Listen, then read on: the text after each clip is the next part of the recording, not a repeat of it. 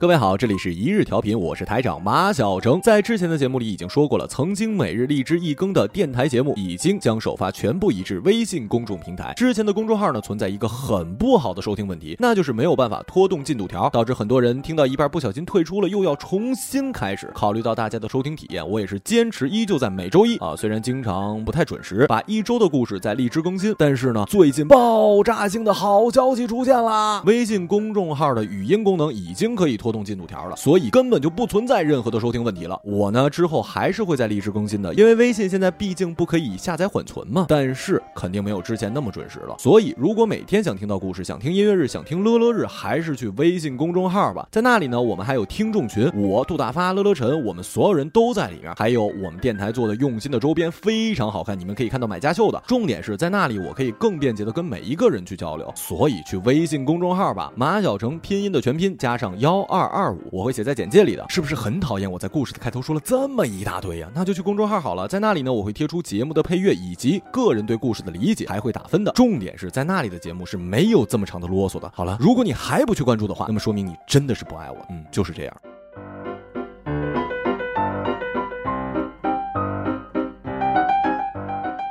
美莎提出要带我去旅行的时候，我惊讶的张大了嘴，一块还没有嚼烂的西瓜从嘴里吧唧掉在了木地板上，擦掉啊！美莎伸了个懒腰，伸手把床头的电扇掰向了自己，痛快的吹起来。太自私了吧！我撇了撇嘴，默默清理掉那块恶心的西瓜。今晚跟我去岛上吧。躺在床上自在说出这些话来的美莎，完全不像那个和我一起生活了十七年的美莎。我妈妈美莎是绝对不可能说出让我跟她去岛上过夜这种话的。我甚至深深的相信她说的，我根本就是她捡来的。就像每个小孩一样，长大成人的路上总会遭遇许多来自父母的谎话，比如你是从垃圾堆里捡来的，你长大以后会跟妈妈结婚。糖吃多了，牙齿里会长出虫子。而和其他小孩不一样的是，我没有爸爸，我妈妈的谎话又比别人多得多。七八岁上下，我把健康教育课本摊在美莎面前，企图戳穿我是捡来的这个谎言，她还是一口咬定：“你呀，就是我从鲸鱼岛上的沙滩捡来的。”你怎么不干脆说我是美人鱼呢？美人鱼有什么好？美人鱼连妈妈都没有。你看，这是美莎的又一个谎言。鲸鱼岛是美莎工作的地方，是一个小小的近岸人造岛屿。填岛时填成了鲸鱼的轮廓，有一条跨海索道与陆地上的海水浴场相连。整个小岛就是一个游乐场，还有一个不大的海鲜动物表演馆，算是我们这座海滨小城里的旅游招牌吧。美莎就是游乐场里的夜班值班员。每天傍晚五点半，鲸鱼岛准时清场关门。如果你是最后一波离岛的游客，坐在回程的缆车上，一定会在落日时分与反向登岛的美莎擦肩而过。我讨厌他的工作，就像讨厌那些漫长而无聊的夜晚。在我还无法自顾周全的那些夜晚，美莎雇了一个保姆，她比美莎老很多。不像美莎那么爱穿裙子、爱打扮，也不像美莎那么讨厌看电视，更不像美莎那样刻薄。她对我很好，她总在我发脾气的时候安慰我说：“等你长大了，你就会明白你妈妈有多不容易，你总会理解她的。”才不会呢！就算再过二十年，我也不会试图去理解美莎。我不会去想象一个女人在寂静深夜里守着一方小岛，被漆黑的海水包围是有多孤独。不会感激她为了把我养大，让我有吃有喝多么不容易，因为我也很孤独，我也很不容易。我不仅没有爸爸，也没有爷爷奶奶、外公外婆，没有七大姑八大姨，没有兄弟姐妹，我只有美莎。反正我缺的亲戚太多，所以并没有特别在意缺少爸爸这件事儿。可上学之后，没有爸爸突然成了一个很重要的问题，因为人人都有爸爸，这太奇怪了。于是我在班会上举手提了一个非常愚蠢的问题，我问老师：每个人都有爸爸吗？我也有吗？教室里顿时炸了锅，大家七嘴八舌嚷嚷着说：“你没有爸爸！” 哈哈哈！当然，每个人都有爸爸，没有爸爸，你是从哪儿来的呀？我不觉得被嘲笑，也不觉得有任何的气氛。班主任却表现出了格外生气的样子，厉声要求大家道歉，并且声情并茂的，到了我无法理解的程度。为什么要跟我道歉呢？我这样问准备出门上班的美莎，美莎想了想说：“可能你们的老师有点理解错误。”老师怎么可能会错呢？老师当然会错啦，谁都会出错的。美莎自我陶醉的喷着香水，老师总是正确的，他们知道试卷上所有的标准答案，反而美莎才不可信。那你告诉我爸爸在哪儿啊？你没有爸爸，他们说每个人都有爸爸。可你就是没有啊！我总不能给你变一个出来啊，或者骗你吧。美莎伸手捏捏我汗津津的脸蛋儿，叮嘱我好好吃饭，早点睡觉，就锁上门离开了。我冲到窗边，贴着玻璃，看着她一阵风似的从楼下走，直到咔嚓咔嚓的高跟鞋声彻底消失，心想：你就是在骗我。于是我花了一整个晚上翻遍家中的每一个角落，无论是床底的纸箱，还是藏钱的抽屉，无论是相册还是旧书页，我相信自己总能找出关于爸爸的蛛丝马迹。然而，我没有找到一只男人的袜子，一张男人的照片，甚至一个跟美莎不一样的自己。我的爸爸究竟去哪儿了呢？由于太投入考虑爸爸的问题，我甚至忘记了对夜晚的恐惧。没错，从三年级开始，保姆就不再来了。我会把中午的剩饭热了当晚饭，也会用热水器跟洗衣机。最可恶的并不是美莎说我已经长大了，可以自己吃饭睡觉，而是当我告诉她我觉得衣柜里有怪兽的时候，她说怪兽就喜欢躲在衣柜，你不惹它就没事儿了。因此，我无数个夜晚都是与假想中的怪兽对峙着度过，在心惊胆战中睡去，在美莎的开锁声中醒来。而今天，我满脑子只有爸爸，没有怪兽。接连几天，我都在思考爸爸这个问题，以至于没有注意同桌对我的疏远。等我回过神儿，才发现原本要好的同桌几乎一天也不跟我说一句话，放学不等我一起回家，周末也没有找我一起去鲸鱼岛看海狮表演。因为美莎的工作原因吧，我总能带着同桌去看免费的表演。你为什么不理我了？我直截了当的问。同桌吞吞吐吐的说：“我妈妈说不要跟单亲家庭的孩子玩。”单亲家庭，那是我第一次听到这个词。逐渐长大，这四个字的存在感也越来越增强。单亲意味着某一种特殊，某一种残缺。让对方的好意与恶意都显得过分的雕饰。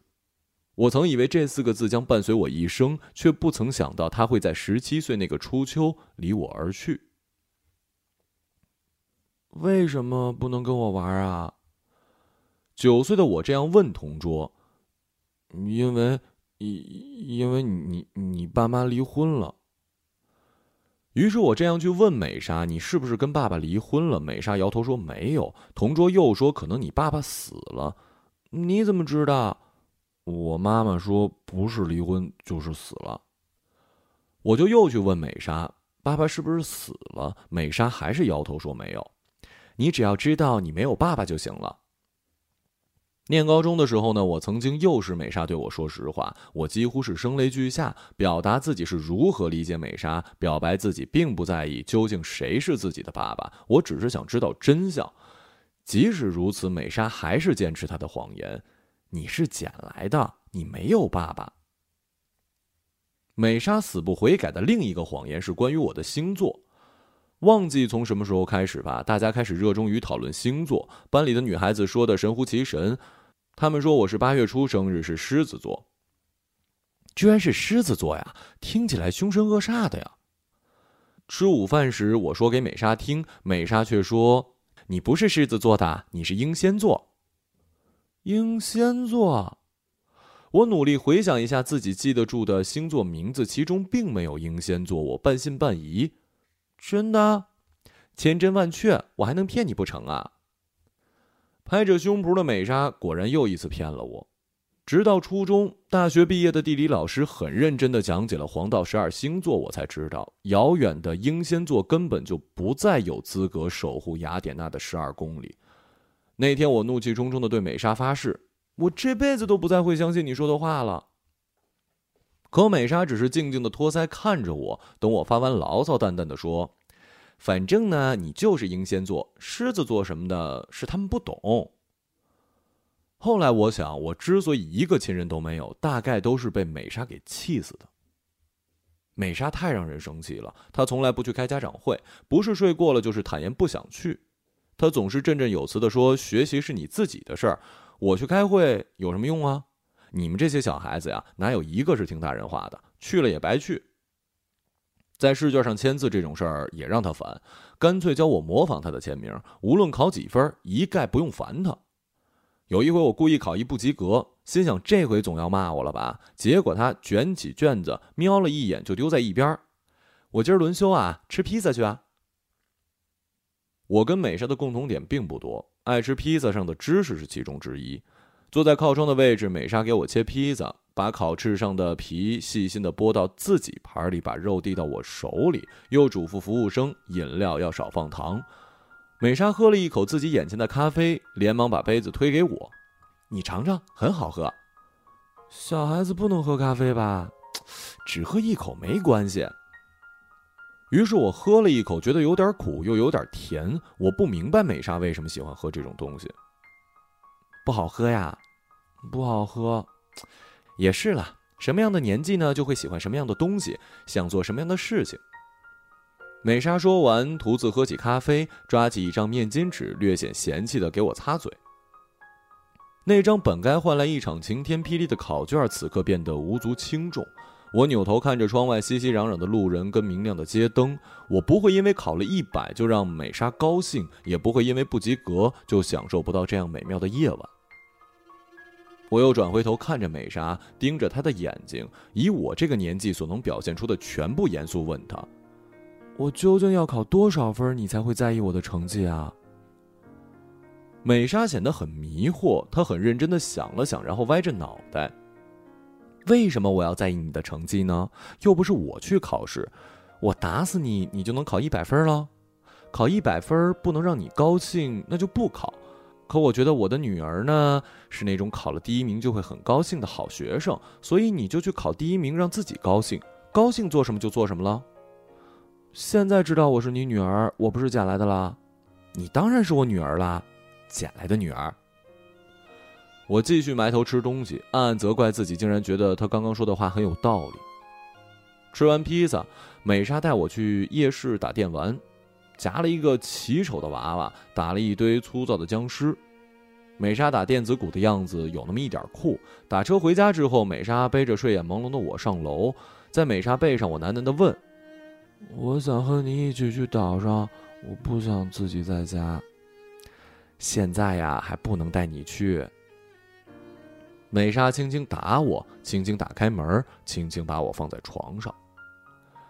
这样温柔的时刻不太多，所以每次和美莎赌气的时候，我就把这些为数不多的记忆拿来复习，好安慰自己，美莎并不是那么不在乎。当同桌美美说“好羡慕你，你妈妈都不管你”时，我根本高兴不起来。我知道美莎之所以不管我，完全是因为不在乎我，不在乎我应该穿什么、吃什么，要不要去英语老师家补习，是不是该学几样特长。我不用费尽心思的骗零花钱，也不会因为做错任何事而不敢回家。我甚至羡慕那些动辄离家出走的小孩。我绝对不可能离家出走，因为我在家和离家都差不多。每当为此觉得委屈时，我便要相信美莎说的，我果然是她捡的，所以她才不像别的妈妈那样样样都要管。于是我开始追问美莎：“我是不是孤儿？你不是我妈妈，对不对？”美莎一面化着妆，一面无奈地说：“哎呀，你是不是每天晚上都看电视剧？脑袋里的故事可真多啊！我就看，谁让你不管我来着？我不管你，你不是也主意大得很吗？好了好了。”周末带你去露营啊！美莎把口红丢进包里，我去上班了，你好好吃饭啊。随着一声干脆的关门声，我哇的哭了，越哭越委屈，越哭越生气。我认定美莎一定不是我亲妈，一气之下，我抓起电话拨了幺幺零。我妈虐待我，我妈不是我亲妈，我是捡来的，她虐待我。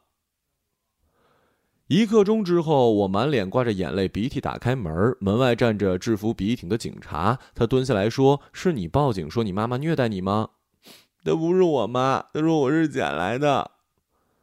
妈妈在家吗？上夜班了，每天都上夜班，我每天都自己在家。警察脸上出现了一丝怜悯，老师脸上也常常出现这种怜悯。其实我并不明白为什么。家里还有其他人吗？我摇头，抓着警察的手把他拉进来，生怕他扭头走掉。这还是我第一次见到真正的警察，激动的不知怎么表现。我去冰箱把我最喜欢的甜牛奶拿出来给他，又把零食盒子搬到他的面前要他吃。警察哭笑不得：“ 小姑娘，警察叔叔工作很忙的，有很多坏人要抓。如果你是闹着玩报警，可是不对的啊！”我不是闹着玩的。于是警察问了我很多问题：美莎有没有骂过我？有没有打过我？有没有不给我饭吃？身上有没有伤？警察不断的问我，不断的摇头。那妈妈怎么虐待你啊？他说衣柜里有怪兽，我晚上很害怕。他还说我是英仙座，大家都说根本没有这个星座。他要我自己做饭、洗衣服。我开始隶属美莎的罪行，而警察竟然没有不耐烦，认真的听我讲完，然后结论般的说：“你妈妈对你很好。”和同桌的口径一致，这并不是我想要的答案。警察又安慰了我一番，拔腿就走。我一把扯住他的袖子，开始哭。无论如何不让他走。警察有一点手足无措了，又只好坐回餐桌边，抱着我的胳膊打量着我。你不怕我呀？小孩子都很怕警察的。你妈妈从来不对你说再哭就让警察把你抓走吗？我抹着眼泪摇头。美莎从来没有说过这样的话。她说遇到麻烦的时候，指望别人没用。如果一定要指望，那就找警察吧。警察若有所思的点点头，又叹了口气。他说：“我从小不听话，我妈就打我，一边打还一边说要让警察把我抓走。所以我发誓，长大以后要做警察，把我妈妈那样的大人抓走。”听他这么说，我当即破涕为笑，并找出了抢手棋，要警察陪我一起玩。警察没有美莎玩的好，我从来都赢不了美莎，但我总能赢警察。还是赢了游戏的感觉更好。九点半，我准时钻进被窝，央求警察打开衣柜，确认里面是否真的有怪兽。确认完毕，我从枕头下面拿出童话书，要警察念给我听。警察真的是全世界最好的人。那个晚上，我这样想：警察比美莎要好。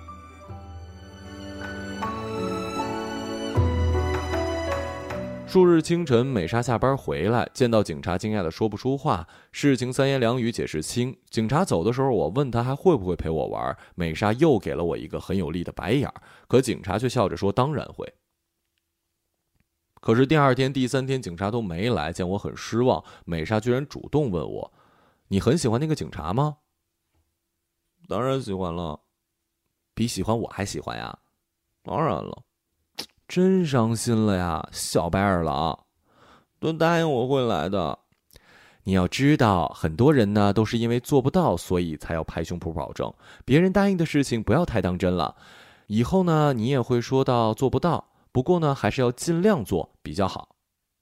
美莎一面说，一面给我夹菜。美莎的话我完全不明白，我能够理解那部分是警察可能不会来了。然而周末一大早，美莎提着帐篷，背着包拉我来到楼下时，警察打开车门，冲我招手说：“上车。”这回轮到我惊讶的说不出话了。美莎喜欢露营，也喜欢看星星，或者说她非常喜欢在露营的时候看星星。其实我并不喜欢她安排的这一切，然而这是唯一美莎希望我同她一起做的事儿，所以每一次我都装得很高兴的样子陪她去。因为每次露营我都要累个半死。如果在海边呢，美莎就会把我扔下水去游泳；如果在山上，她就要我爬树。我会用指南针，会用那些班里男孩子都认不全的野外生存工具，会搭帐篷，会生火。要不是法律不允许，美莎大概会带我去打猎。哦不，她才不会跟我一起做这些事儿呢。她只会躺在树荫下眯着眼睛指挥我做这做那的。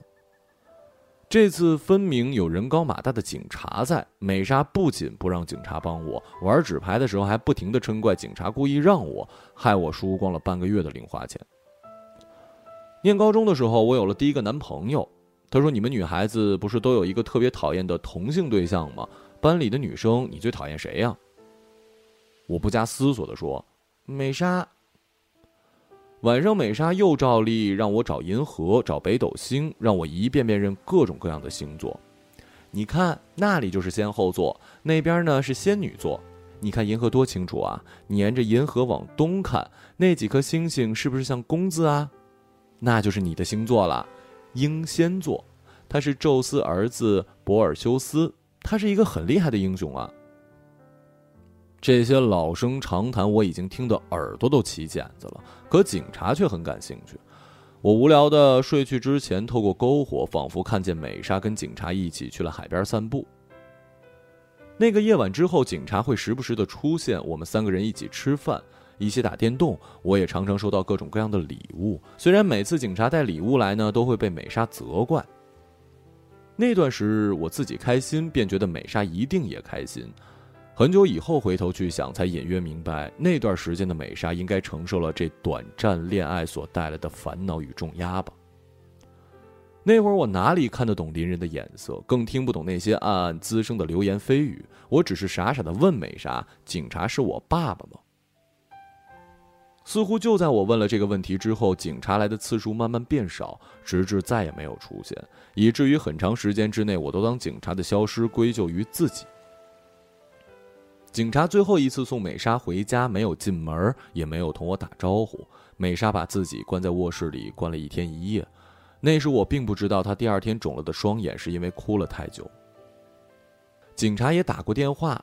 我接起来之后，都会哭着问他什么时候来。美莎每一次都从我手里抢下电话，挂得干净利落。被挂了十多次电话之后，警察从我跟美莎的生活里消失得一干二净。可惜那一年我十岁，而不是十七岁，所以我并不知道他花了多少力气赶走警察，又花了多少时间吞噬掉全部的伤心与难过。十七岁的我，因为高考志愿跟男朋友填下了天南地北的两所大学而哭了一整晚。哭的时候想起了那一年的美莎与警察，可十岁的我只会和美莎冷战，怪她让警察人间蒸发。从此之后，美莎的身边没有再出现过男人。长大之后，我三番五次的表达希望她去谈恋爱的愿望，可她都会把白眼儿翻上天，让我少管闲事。你别觉得你不谈恋爱是为了我好，等你年老色衰，要是后悔，可别赖我身上啊！少自作多情，好好谈你自己的恋爱去啊！对于早恋这件事儿呢，她非但不阻拦，还总是鼓励我多换两个男朋友。每次他自然而然的说起我的男朋友时，我总觉得他的眼里藏着什么大阴谋。高考分数下来，我抱着电话哭了，只想写一份大字报贴满校园，昭告天下。有美莎这样一个妈，我还能考上远在北方很不错的大学，简直太不容易了。美莎见我抱着电话抽泣，大概以为我落榜，随手把纸巾盒丢进我怀里。没出息，以后你就知道了。高考啊，对大多数人来说呢都没有那么重要。以后值得哭的事情多了去了。我不想做大多数，我为什么就不能做那个少数？我考上了。美莎立刻改口。你看，你看，我不管你呢，你就得自己管自己，自己找出路。归根结底，你还是得感谢我栽培了你。你走开！撂下电话，我把纸巾盒丢给美莎。那一刻，我还不知情，不知十七岁这个即将离开家的夏天，这个我以为是好生活刚刚开始的夏天，可能是我人生中最轻松的一个夏天，就像是抛物线的顶点。此后的每一天都可能是下坡路。我每天吃西瓜，喝冰镇牛奶，挂美莎的账单带着朋友去鲸鱼岛，一遍一遍的刷跳楼机、海盗船、大摆锤，脱掉校服，绝对不超过膝盖的短裙，跟男朋友去海边约会、看电影。闲在家里就对着飞速旋转的电扇叶大声唱歌，享受天然混响。忘乎所以的我并不知道，这个完美的像是样板间的夏天过去之后，人生才刚刚开始。美莎说的对，值得哭的事情。可真是多了去了。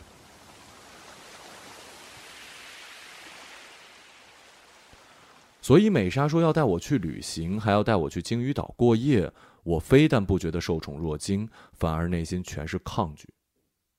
我说不清这种排斥的感觉，是瞬息之间，从头到脚的每一个细胞都在反抗美莎的决定。我疑惑于这种毫无道理的叛逆究竟是从人身体的哪个地方野蛮的钻出，可我还是去了。八月初的傍晚，太阳流连不去，哪怕落在海面的日光变成了暮气沉沉的橘色。我跟美莎肩并肩的坐在缆车，脚下是深不见底的海水，眼前是落日挣扎的鲸鱼岛，擦身而过的都是寻欢结束的人，好像被流放一样，与人群背离的方向，与人群倾倒的时差。我这样想着，低头看着脚下的海水。忽然，水里好像有一只朝上伸来的手，我抓住美莎的手腕儿你看，人手。美莎低头看了看，轻描淡写的说：“是橡胶手套。”不知是不是因为那只淹没在水下的惨白橡胶手套，鲸鱼岛的夜晚让我觉得浑身不自在。像一团深黑迷雾的岛上，只有门房一处灯盏，一张床，一台小电视，几本书，一点零食，一个保温杯。美莎的一半人生就在这儿了。我在白天来过，并没有觉得特别，可夜幕降临，一切都与白昼迥然不同。海水越是喧哗，屋里就显得越安静。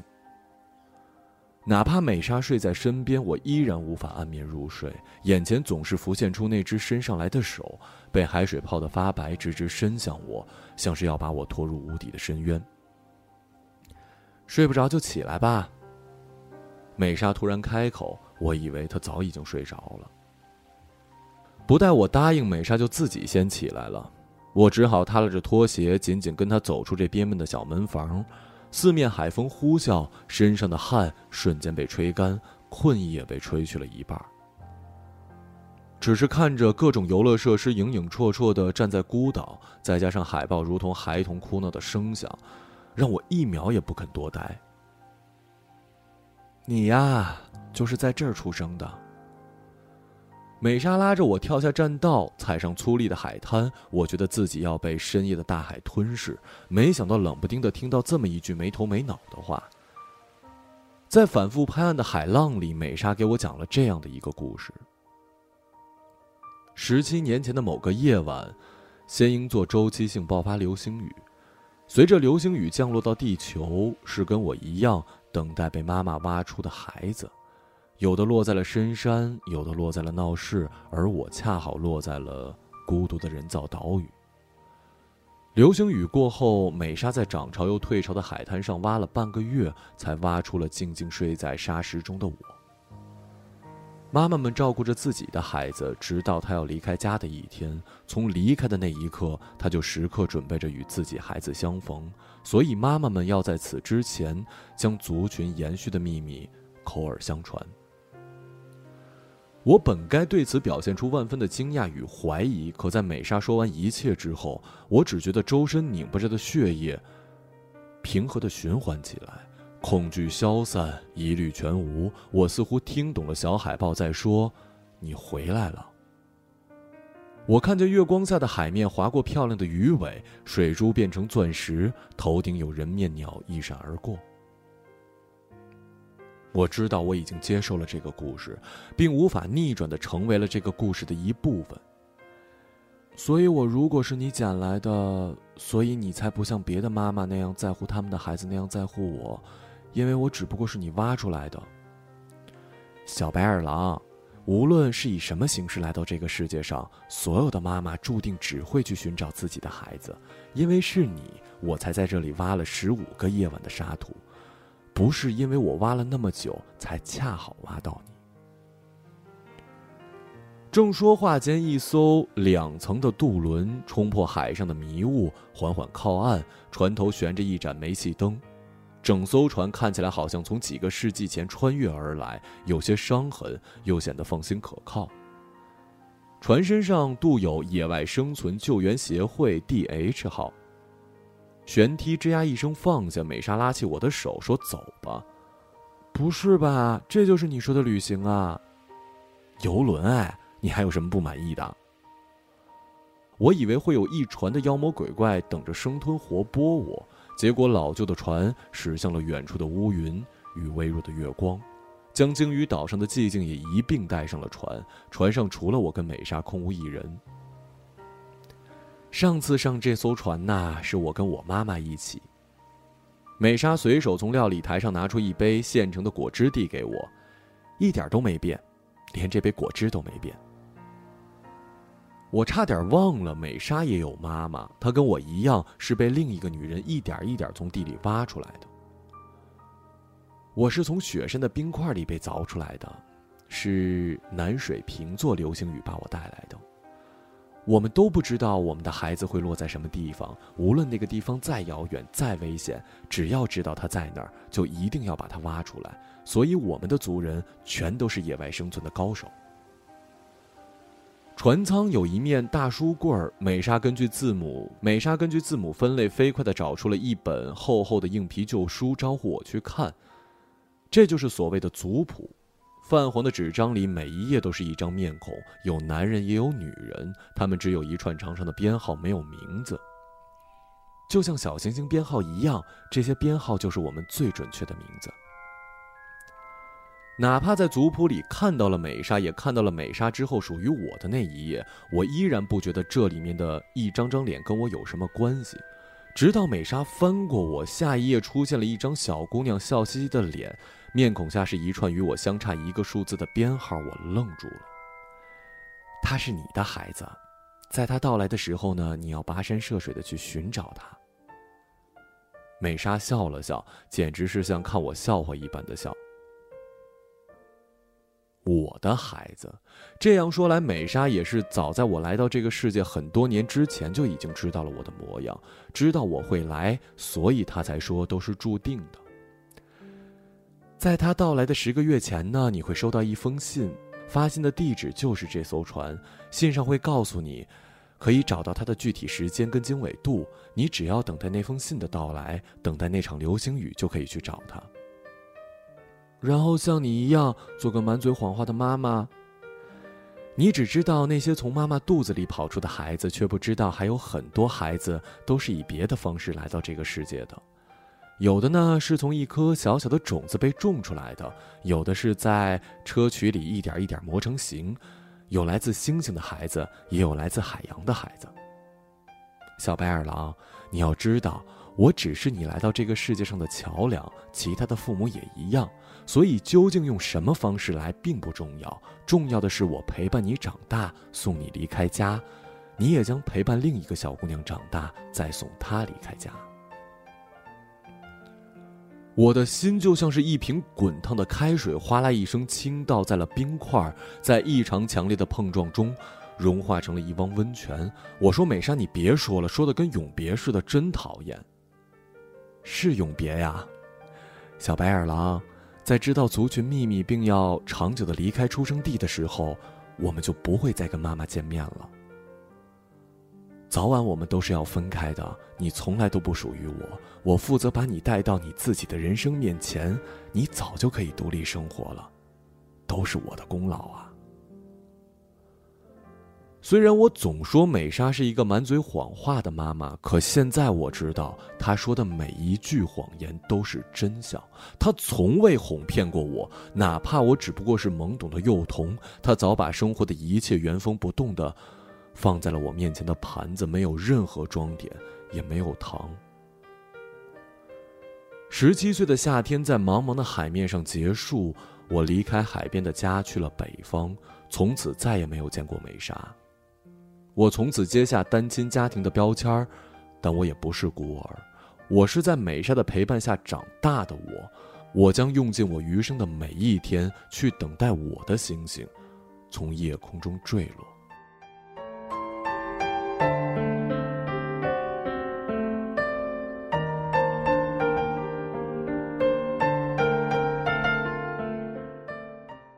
一个朗读者，马晓成。